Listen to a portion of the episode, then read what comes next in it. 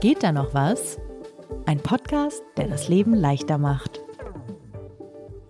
Rose, wenn du mal die Augen schließt Okay. und dir vorstellst, wie eine perfekt eingerichtete Wohnung für dich aussieht. Du kommst da rein, Uh, trittst den Raum, was siehst du da, was für Möbel, was für Farben. oh, das ist eine spannende Frage. Also ich bin Maximalist. Ich Maximalist. mag, ich mag viel, viele Farbe, viel Möbel, viel Zeug, so. Also wahrscheinlich so ein richtig opulentes Sofa, weißt du, so Mhm. wie bei With Nail and I oder sowas. Mit so ein bisschen so Orientteppich-Look. Vielleicht sogar dazu ein Orientteppich.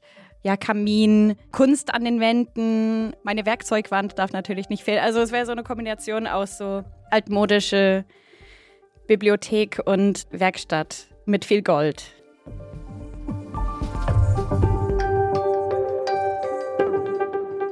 Und Werkstatt, muss man kurz sagen, du, du machst privat Schmuck. Genau, ja. Dass die Leute Und jetzt denken, du bist irgendwie, weiß ich nicht, Zimmermeisterin oder sowas. Das, ist, steht auf meiner To-Do-Liste, aber nee, genau, für den Moment mache ich nur Schock. Und zu Hause habe ich so eine riesen Werkzeugwand, Mhm. so eine Lochwand und das, ich finde es sehr hübsch irgendwie und das würde ich dann einfach ausbauen in meine perfekte Wohnung und wirklich eine ganze Wand voller einfach Werkzeug und Gitarren und hast, du? hast du deine Wohnung gezielt eingerichtet oder ist die einfach historisch so gewachsen zu dem Maximalismus, den du jetzt lebst? Gott.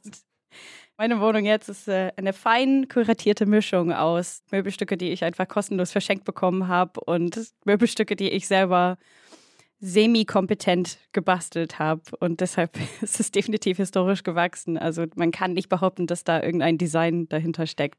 Aber du klingst und siehst zufrieden aus, wenn du darüber sprichst, muss ich sagen. Also du fühlst dich scheinbar wohl in deinen eigenen vier Wänden. Ich bin seit sehr vielen Jahren drin. Also irgendwie, ich habe das Gefühl, wir sind irgendwie zusammengewachsen und meine Wohnung ist eine obwohl- Obwohl sie mir ästhetisch nicht gefällt, ist sie irgendwie so eine Lebensgefährtin. Ja. Also, wie ist es bei dir? Ich quäl mich mit dem Thema. Ähm, Oh, echt? Vor allen Dingen gerade wieder sehr. Ich richte Bist gerade. neulich umgezogen, ne? Ich bin umgezogen und muss jetzt die neuen Räume einrichten Viel Pressure. und habe mich den letzten Monaten viel mit Inneneinrichtungen beschäftigt. Zeit Online, äh, die Redaktion ist ja auch umgezogen, ähm, ob du es glaubst oder nicht. genau, und als stellvertretender Chefredakteur warst du natürlich dafür zuständig. Ich war den eingebunden in die Auswahl der. Teppiche, exakt solche Dinge. Und ich habe aber immer festgestellt, dass das ein Thema ist, was mich eigentlich quält.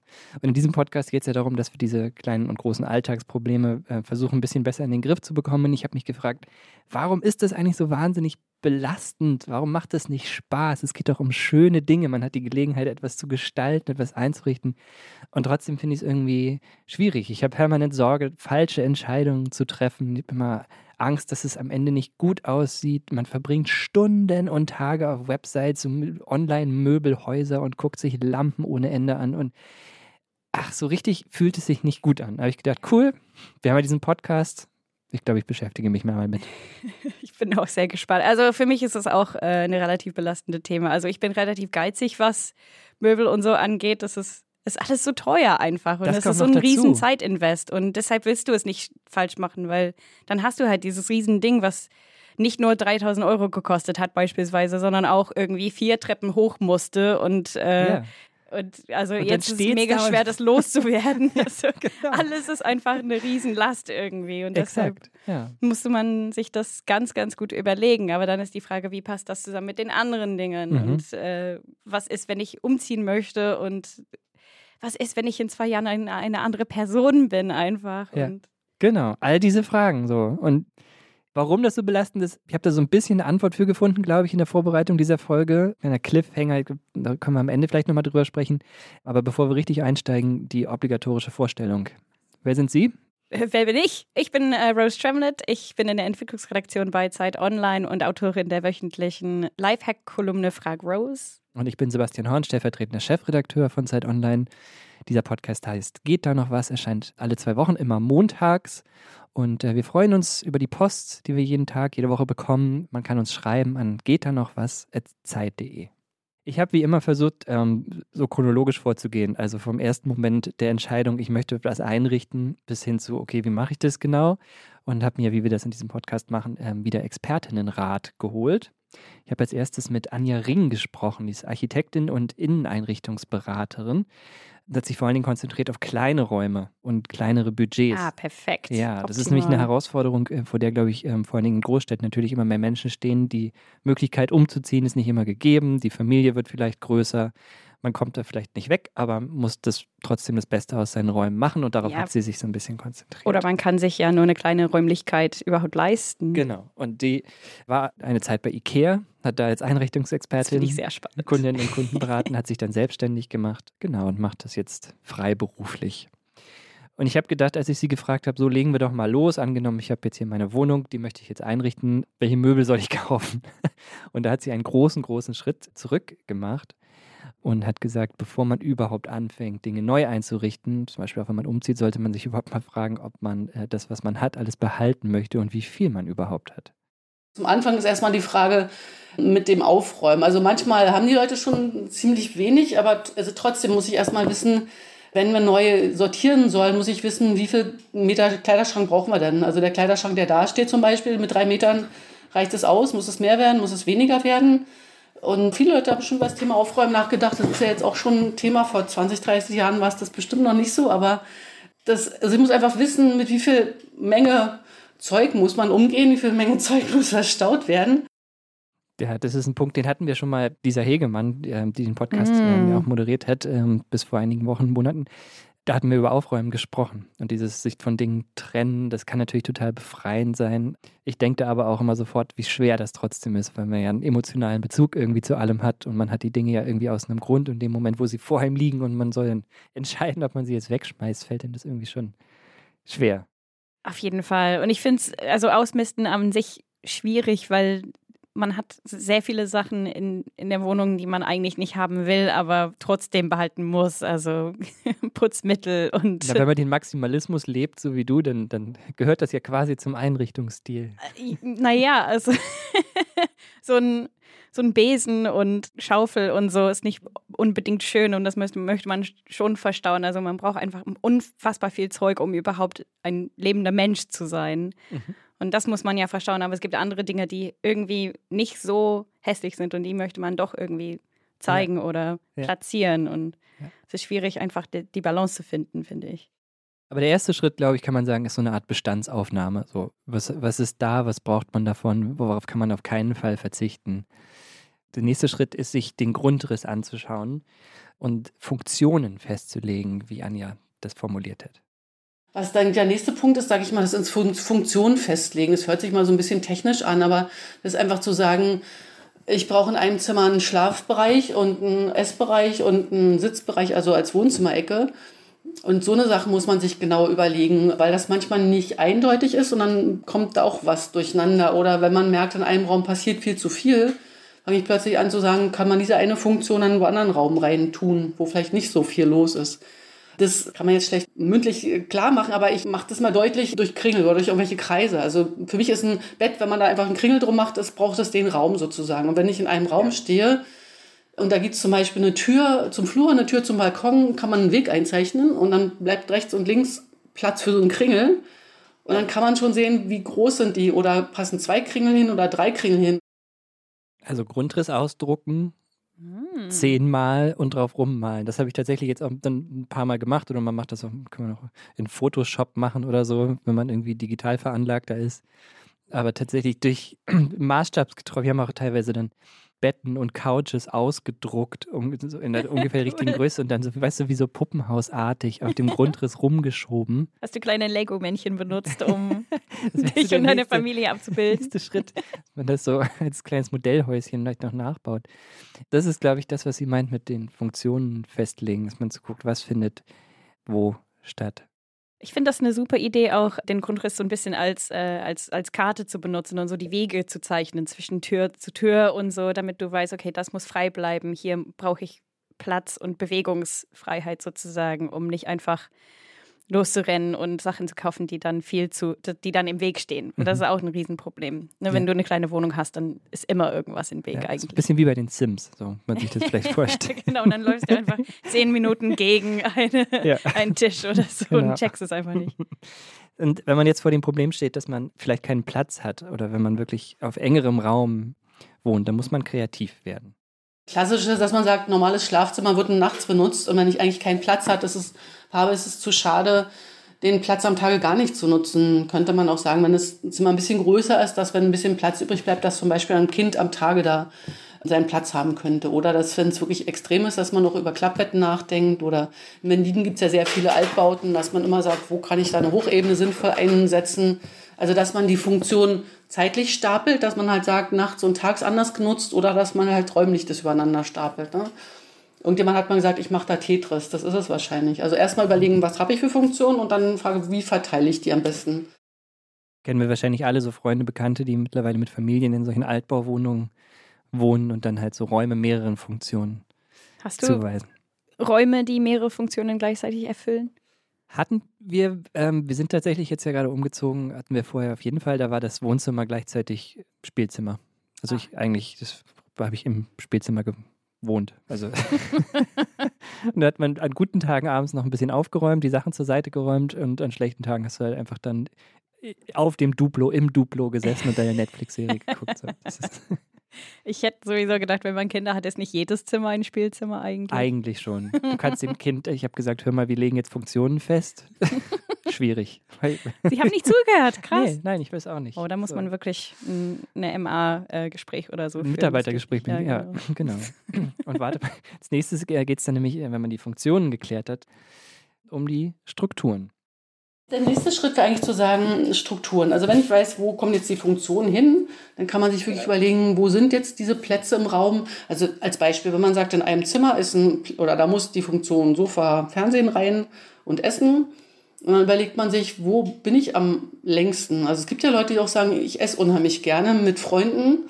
Und dann sitzen die vielleicht viel länger am Tisch und möchten dann auch mit dem Tisch eher am Licht sein. Meistens ist es aber so, dass man doch eher länger auf dem Sofa sitzt. Also dass man sich überlegt, wo will ich mit dieser Funktion äh, zum Schönen, also zum Licht hin. Das kann man ja so oder so machen. Ne?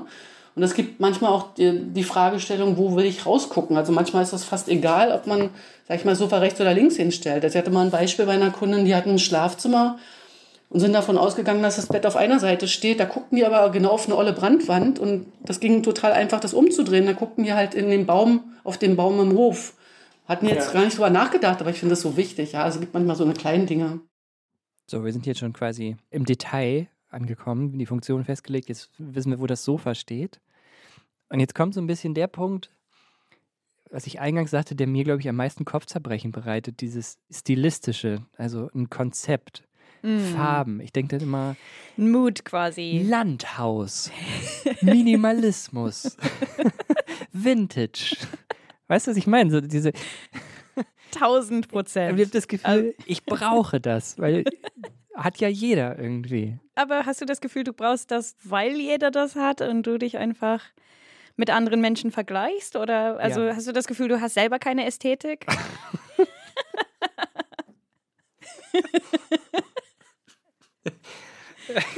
Sorry, ich habe gerade schon kaputt gemacht. Ich weiß gar nicht, was schön ist. Aber ich glaube, es ist eher so, was, was, was du davor gesagt hast. Mit dem, jeder hat das ja. Man sieht es überall auf Instagram und bei Schöner Wohnen. Wir kommen da, am Ende wollte ich eigentlich erst dazu kommen, jetzt greifen wir schon vor. Aber es ist genau wie du sagst, dadurch, dass man permanent konfrontiert ist mit solchen Begriffen und ähm, Ansprüchen und Erwartungen, glaube ich, ähm, hat man das so verinnerlicht, dass man denkt, wieso, mein Wohnzimmer muss doch jetzt auch so aussehen. Richtig. Und man fühlt sich wie ein Failure an, nur weil man einfach eine, eine stinknormale Wohnung hat, wo die Dinge nicht unbedingt zusammenpassen Ja. und wo einfach ein bisschen Gerümpel hier und da liegt und so. Einfach Genau. weil du, also die Social Medien sind einfach fatal für Ja. sowas. ist, glaube ich, der Kern des Problems. Aber nichtsdestotrotz, man muss ja irgendwie Farben und so eine Art Stil. Man muss Entscheidungen treffen. man muss ja. Entscheidungen treffen. Und Anja Ring hat da mir weiterhelfen können. Dann ist die Frage, was möchte ich im Raum gestalterisch erreichen? Also dann kommen wir wirklich schon langsam zum Stil oder zu den Farben.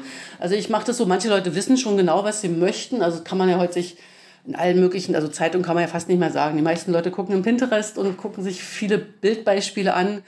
Wenn die Leute da noch nicht sicher sind, ich habe immer so eine große Mappe mit, mit Beispielen, wo ich einfach sage, suchen Sie sich mal raus, was Sie gerne hätten, also farblich gesehen. Und wenn man das nebeneinander legt, ist es häufig so, dass es irgendwie eine Richtung hat. Also farblich gesehen manchmal noch was anderes dazu, aber das bespreche ich mit den Kunden immer so, dass man Also ich weiß es dann, ich verstehe sofort, was die Kunden wollen. Den Kunden wird es dann wahrscheinlich auch langsam klar, wenn es denen vorher schon klar war. Das Interessante ist, ich habe zu ihr dann auch gesagt, aber muss man nicht irgendwie sowas wie Landhausstil, Minimalismus, muss man nicht irgendwie sich auf sowas festlegen? Und sie sagt, sie findet solche Begriffe schwierig, weil die meisten Menschen wissen nicht ganz genau, was damit gemeint ist und können damit nichts anfangen oder verstehen da unterschiedliche Sachen. Was äh, sie immer macht, sie, sie, zeigt halt Fotos. Es gibt ja auch Agenturen oder Dienstleister, die einem dabei helfen und die gehen auch immer übers Visuelle. Also du klickst dann auf, ah, das finde ich hübsch, das finde ich hübsch, das finde ich hübsch und dann liegt dahinter wahrscheinlich irgendein Begriff, aber für so Laien ist es einfacher, sagt sie, wenn man einfach über die Bilder sich rantastet. Und was sie dann vorschlägt, ist ein sogenanntes Moodboard zu machen. Ah ja. Das ich dann auch gemacht. Das kennt man eigentlich aus verschiedenen Branchen und Berufsfeldern, oder? Dass man Dinge sammelt, äh, Farben, Gegenstände, Beispiele, Collagen bastelt aus Sachen, die man irgendwie nebeneinander legt und dann schaut, okay, passt das zusammen, ergibt das irgendwie so ein harmonisches Gesamtbild, was sich für einen gut anfühlt. Mhm. Ja, guter Tipp. Ich würde Farben nie einzeln aussuchen, sondern immer in Kombination mit dem Fußboden, mit der Decke, mit den Möbeln, die da drin stehen, mit dem Teppich, mit der Gardine. Also oft hört das bei mir die Beratung mit dem Konzept auf, also das, was wir jetzt angerissen haben, dass die Leute dann wissen, ich war noch nicht ganz fertig, aber dass die Leute wissen, so wo ungefähr kommt irgendwas hin. Aber manche Leute sagen auch, ich habe keine Lust, keine Zeit, mach zu Ende und dann mache ich mit der Vorstellung und mit der Idee, was die wollen, wirklich Vorschläge. Ich suche Möbel aus, ich suche Farben aus, suche Teppiche, Gardinen aus und um denen das zu verbildlichen, mache ich ein sogenanntes Moodboard. Das ist eigentlich relativ einfach. Ich nehme also ein einfaches Mittel zu sagen, ich nehme sowas wie PowerPoint, also ich nehme jetzt die freie Version LibreOffice und schnippel mir alle Möbel, die ich aussuche, aus als Bild. Und es gibt so ein Snipping-Tool, also wenn es jetzt ganz, ganz genau erklären soll, am Computer und ähm, schmeiß die da rein oder mach vorher auch noch als Hintergrund den Fußboden. Also wenn ich zum Beispiel sage, die haben ein Eichenparkett, kann man bei Google ganz einfach sagen, Eichenparkett, Bild und dann schneide ich mir das aus und äh, suche dann auch einen Farbton schon aus und mache den als Hintergrund, die beiden Dinge, und suche dann die Möbel aus und setzt die drauf. Und dann sieht man ganz genau, ob das einfach zusammenpasst. Und dann sieht man es eigentlich auch mit den Farben. Das ist eine super Idee, einfach den Fußboden, also wenn du vorhast, den Fußboden zu behalten, den als Hintergrund zu benutzen, weil der ist eigentlich die Basis für alles andere, beziehungsweise wenn alles andere nicht dazu passt. Ja, da gibt es so ein bisschen die Farbpalette vor. Ne? Voll, ja. Ein Problem ist, glaube ich, trotzdem, dass wenn man das jetzt mit PowerPoint oder LibreOffice macht, dass es immer noch digital ist. Und das ist immer nur eine Annäherung. Sie hat auch noch gesagt, man sollte das am besten eigentlich vor Ort in dem echten Licht entscheiden und aussuchen. Also ja, zum Beispiel Büroteppich. äh, da sind wir mit diesen Teppichfliesen dann rumgelaufen und je nach Lichteinfall wirken die dann halt einfach anders. Ja, diese synthetische Lichter sind komplett anders zu Sonnenlicht oder sowas und dann wirkt es plötzlich ganz blass oder irgendwie so eine Total. komische Farbton. Ja, aber auch da wieder, also nachdem man ja den Grundriss schon irgendwie da am Basteln war, jetzt vielleicht auch noch das Moodboard irgendwie digital oder vielleicht auch früher hätte man es ausgeschnitten. Genau, aus ausschneiden ne? und kleben ja. wie ein echtes Kindergartenkind. So. Ja. Das macht am meisten Spaß. Zum Klebestift. ja, genau. Ja, schön. Jetzt haben wir uns entschieden. Wir wissen ungefähr, was für Möbel wir brauchen. Jetzt müssen wir sie nur noch kaufen. Das heißt, wir suchen einfach so Ideen für Möbel erstmal aus. Nicht die eigentlichen Stücken, sondern nur Richtungen. Richtungen okay. könnte man sagen. Aber vielleicht findet man ja auch schon, wenn man jetzt auf Pinterest oder so rumklickt, schon irgendwie genau die Couch die es sein soll, stellt dann fest, kostet 8000 Euro und sucht dann irgendwie das. Oder wurde 25 Jahre her hergestellt und gibt es jetzt nicht mehr. mehr. Ja, genau. So. Mit Instagram-Anzeigen geht mir das permanent so. Also ich kriege ja. natürlich durch diese Inneneinrichtungssache die ganze Zeit Lampen, weiß ich nicht, Handtuchhalter. Du denkst auf den Handtuchhalter, kostet einfach 250 Euro. was ist los? Also, Aber du trainierst die, das Algorithmus dadurch, Sebastian. Das muss aufhören. Man, genau, das ist eine Abwärtsspirale. Wo man Möbel kauft, das habe ich tatsächlich mich auch umgehört, an die Ring gefragt und auch die Architektin gefragt, mit der wir den Umzug gemacht haben, mit der ich mich auch unter, unterhalten habe. Da ist mein Eindruck, da gibt es jetzt keine Geheimtipps. Also es gibt oh. große Möbelhäuser, zu denen man gehen kann. Es gibt Kleinanzeigen, es gibt Online-Möbelhäuser, die man durchsuchen kann, die dann auch immer ein bisschen den Nachteil haben, okay, man muss die Sachen kaufen, ohne sie gesehen zu haben. Mm, sehr riskant. Kann riskant sein. Äh, da sagt zum Beispiel Anja Ring, gerade bei Sitzmöbeln würde sie das nicht machen, weil sie es da wichtig findet, dass die gemütlich sind. Und Auf jeden Fall. Probe gesessen hat. Vintage-Läden können vielleicht noch funktionieren. Und ich glaube, wenn man die Zeit hat, scheint mir echt der schönste und beste Weg zu sein, was du auch gesagt hast, so Möbel, die in deinem Leben aufgetaucht sind, die überlassen wurden. Ich habe zum Beispiel mal in der ersten Berliner Wohnung vom Vormieter so ein altes DDR-Sofa übernommen. Perfekt. Ja. Wie gammelig war das auf einer Skala von 1 bis 10? Also, Hat es gerochen? Ich würde dem überhaupt nicht Das- zu nahe treten wollen. Das Okay. war einem wirklich einfach schön dadurch, dass es da so im Leben irgendwie plötzlich das ist total, aufgetaucht das ist total schön. Also es ist, ich finde es immer am schönsten, wenn du Möbelstücke hast, die wirklich eine Historie haben oder irgendwie Ja. eine persönliche Bedeutung. Ich habe neulich einen echten Biedermeier-Tisch verschenkt bekommen, so einen Nähtisch und das ist ultra schön, Was das hast du Stück. für Freunde, die dir einfach sagen? Ja, also, Das verrate ich dir Okay. später, Sebastian. Den Tisch ist ein bisschen kaputt. Ich muss den äh, auf jeden Fall ein bisschen restaurieren, aber ich finde es auch ganz schön und macht auch Spaß, einfach alte Möbelstücke irgendwie neu aufzuhübschen. Ne? Man kann ja einen neuen Bezug dazu nähen oder es neu anmalen oder so. lass uns einen kurzen Einschub nochmal machen. Ich habe es eben schon erwähnt. Ich habe noch mit einer zweiten Architektin gesprochen, Oh. mit Annika Vidani. Annika Vidani hat uns bei Zeit Online beim Umzug geholfen. Und so ein Umzugsprojekt schweißt ja auch unglaublich zusammen. Und wir sind ein bisschen in Kontakt geblieben. Und ich habe ihr gesagt, ich mache diese Podcast-Folge, ob ich ihr auch noch ein paar Fragen stellen dürfte, wie sie so private Einrichtungen, wie sie das angeht. Und sie hat vor allen Dingen diesen Punkt nochmal Nachhaltigkeit stark gemacht und auch vor allen Dingen reduzierte und eher zeitlose Einrichtungen. Ich finde halt wenig gut, weil das irgendwie zeigt, dass man darüber nachdenkt, was man wirklich für Bedürfnisse hat und was man wirklich braucht und dass man sich auch reduzieren kann, dass man halt einfach diese Fülle an Dingen, die wir alle vermeintlich denken zu brauchen, gar nicht brauchen vielleicht so. Und das zeigt sich dann ja auch in der Möblierung, dass man, wenn man für sich selber feststellt, was brauche ich eigentlich wirklich irgendwie im Leben und was brauche ich wirklich für Möbel, die das halt äh, abdecken oder aufnehmen können oder mich dabei dann unterstützen bei diesen Bedürfnissen, dann finde ich das halt eine nachhaltige Art und Weise, mit sich und seinem Leben umzugehen und auch mit Ressourcen, weil man halt einfach nur das wirklich dann kauft, benutzt, was man wirklich braucht, so und halt nicht in dieser Fülle an Billigmöbeln irgendwie lebt, die man einfach auch schnell wieder loswerden möchte, weil Petrol halt nicht mehr angesagt ist. mich hat das beeindruckt, wie klar sie das formuliert hat, diesen Gedanken nochmal. Also dieses wirklich sehr, sehr bewusste darüber nachdenken, was brauche ich da für einen Gegenstand, welche Funktionen soll der in meinem Leben haben, brauche ich den wirklich, statt einfach sich die Wohnung voll zu knallen. Das ist so der Vorteil, Riesengänsefüßchen davon, nicht viel Geld zu haben. Also als ich nach Berlin gezogen bin, hatte ich halt fast keine Kohle und deshalb habe ich wirklich nur das gekauft, was ich wirklich- wirklich gebraucht habe. Und ich habe mir viele Gedanken gemacht, was ich brauche und was für Eigenschaften das haben sollte. Und ich wollte ja keine Fehlentscheidung treffen und ich konnte das mir einfach nicht leisten. Und ich glaube, also je älter man wird und je, je mehr Geld man hat, neigt man eher dazu, zu diesem Shopping-Modus, wo man einfach irgendwas Schönes sieht und denkt, ah, das möchte ich haben. Und, Und, dann das hast noch, du das. und wo ich schon mal hier bin, auch noch das. Mm. Ja, genau. Ja. Das ist so der Fluch dieser Etage bei Ikea, wo die ganzen Teigschaber und sowas rumliegen.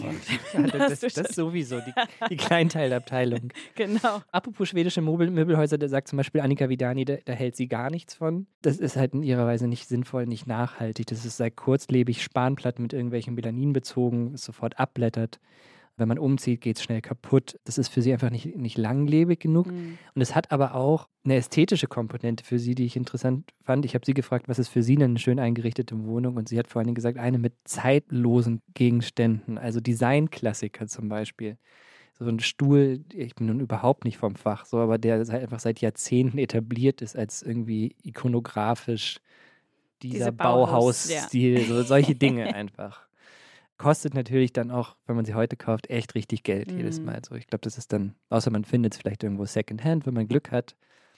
Aber auch da ziehen irgendwie einen Punkt, finde ich. Solche Gegenstände, die sieht man einfach und findet sie intuitiv, glaube ich, schön. So, die sind halt zeitlos, Epochen überlebt und sie stehen immer noch in der Wohnung und man denkt, ja, das ist ein Designklassiker, das erkennt auch ein Laie.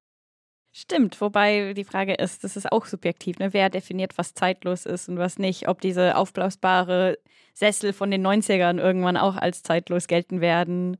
Mal gucken. Aber ich glaube, nicht jeder kriegt das hin, seine Wohnung komplett mit zeitlosen Nee, ich Designklassikern auch zu befüllen. Also es ist eine, das ist auch ein riesen Zeitinvest und das ist Ja. auch ein Projekt, sowas zu finden. Ne? Ja. Und überhaupt, die müssen dann zueinander passen, weil zeitlose Landhausmöbel Ja. passen nicht zu dem zeitlosen Bauhaussessel mit so Edelstahlbügeln und alles Mögliche. Ja, ich habe sie da so verstanden oder interpretiert als ein Ideal, nach dem man streben kann, wenn man tatsächlich entweder viel Zeit oder relativ viel Geld investieren möchte, nach diesen Sachen zu suchen.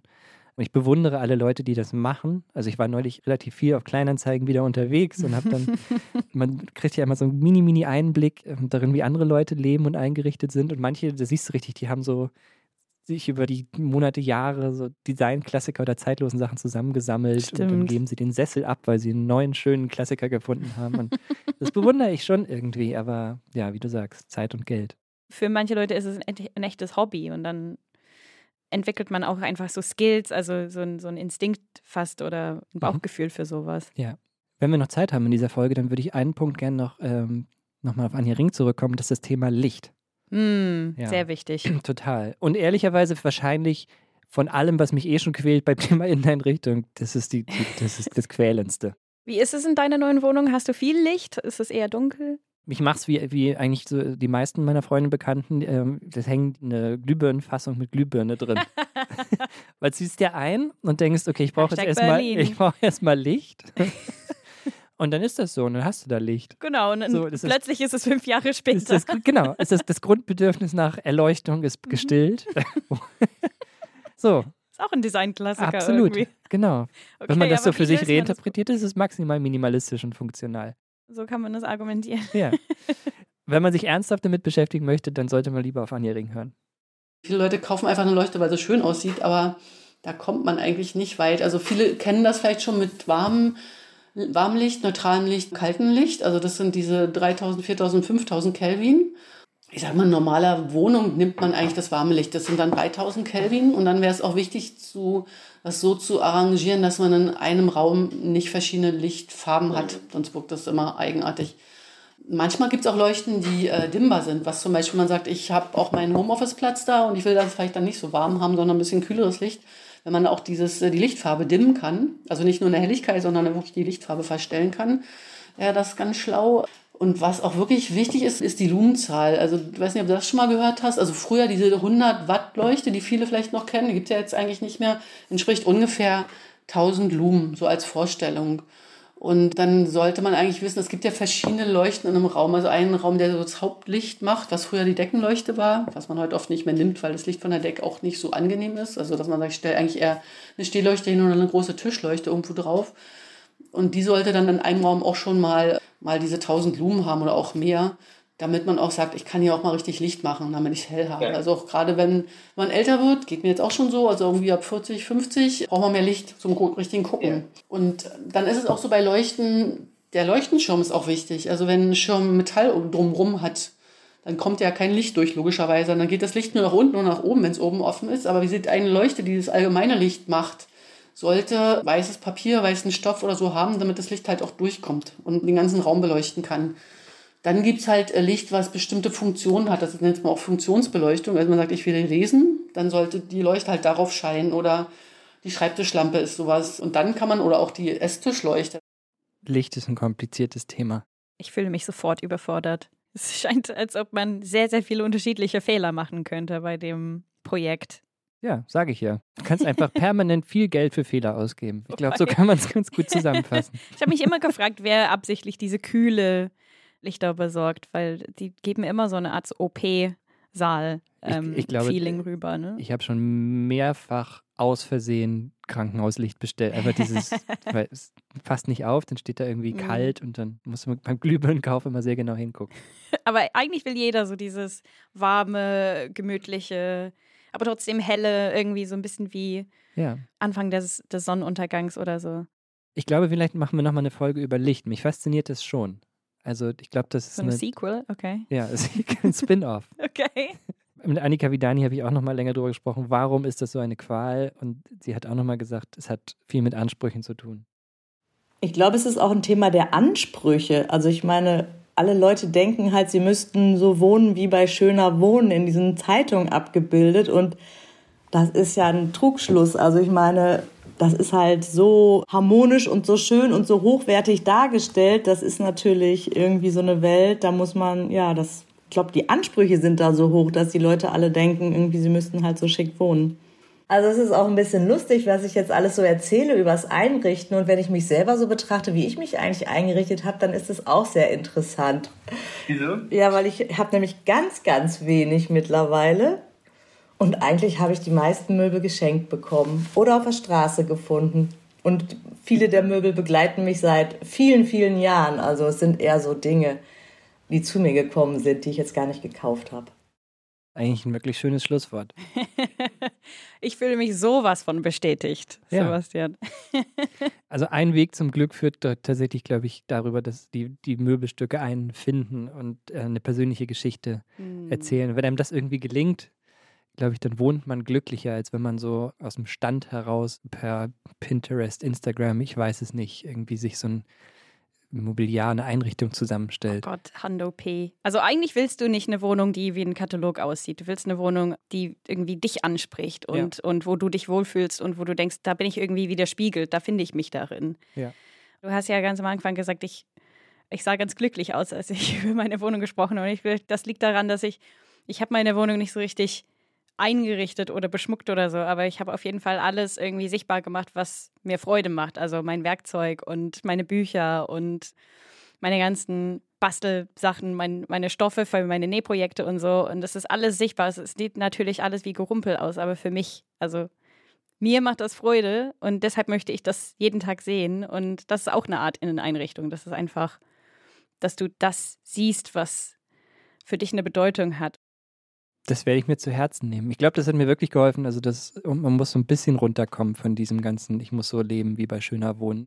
Apropos runterkommen, ich möchte einfach ähm, kurz für unsere ZuhörerInnen dieses sehr schöne Gedicht vorlesen, was du in unserem Skript reingeschrieben hast. Weil ich, Gedicht das, ich finde das so schön. Das könnte fast ein Haiku sein. Dinge, die einem wichtig sind. Gestaltungsrichtlinien anwenden. Öfter mal Dinge austauschen. Ja. Das steht einfach so im Text, ohne Kontext. Ich finde es wunderschön. Hat sich also. noch fragt, wie die, dieses Gebrabbel zustande kommt. So. das ist ein schönes Gedicht für irgendwie. Wie findet man sich zu Hause zurecht? Bald mehr davon in meinem Lyrikband. Vielen Dank fürs Zuhören und bis zur nächsten Folge. Ciao. Tschüss. Geht da noch was? Ist ein Podcast von Zeit Online, produziert von Pool Artists.